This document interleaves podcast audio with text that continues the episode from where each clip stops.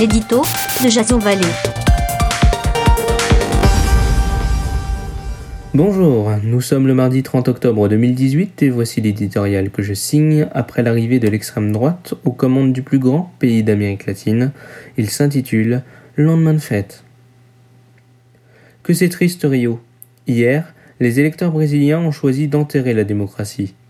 Un pays gangréné par la corruption, à qui les déclarations misogynes et homophobes tenues par l'ex-candidat Jair Bolsonaro n'indignent plus personne.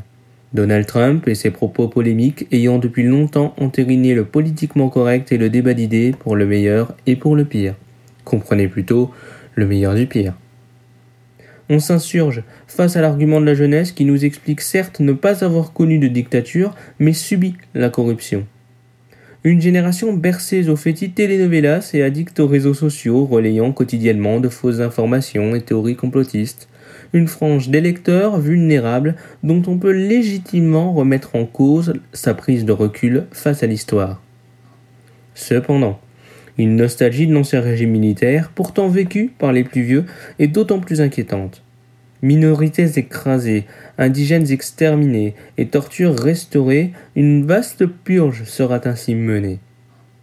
Comme annoncé quelques instants après sa victoire, la prison ou l'exil attendra les gauchistes traîtres à la patrie. Si Bolsonaro n'entrera en fonction que pour les cinq prochaines années, il y a fort à parier que la Constitution réformée étendra bien au-delà son mandat et ses pouvoirs.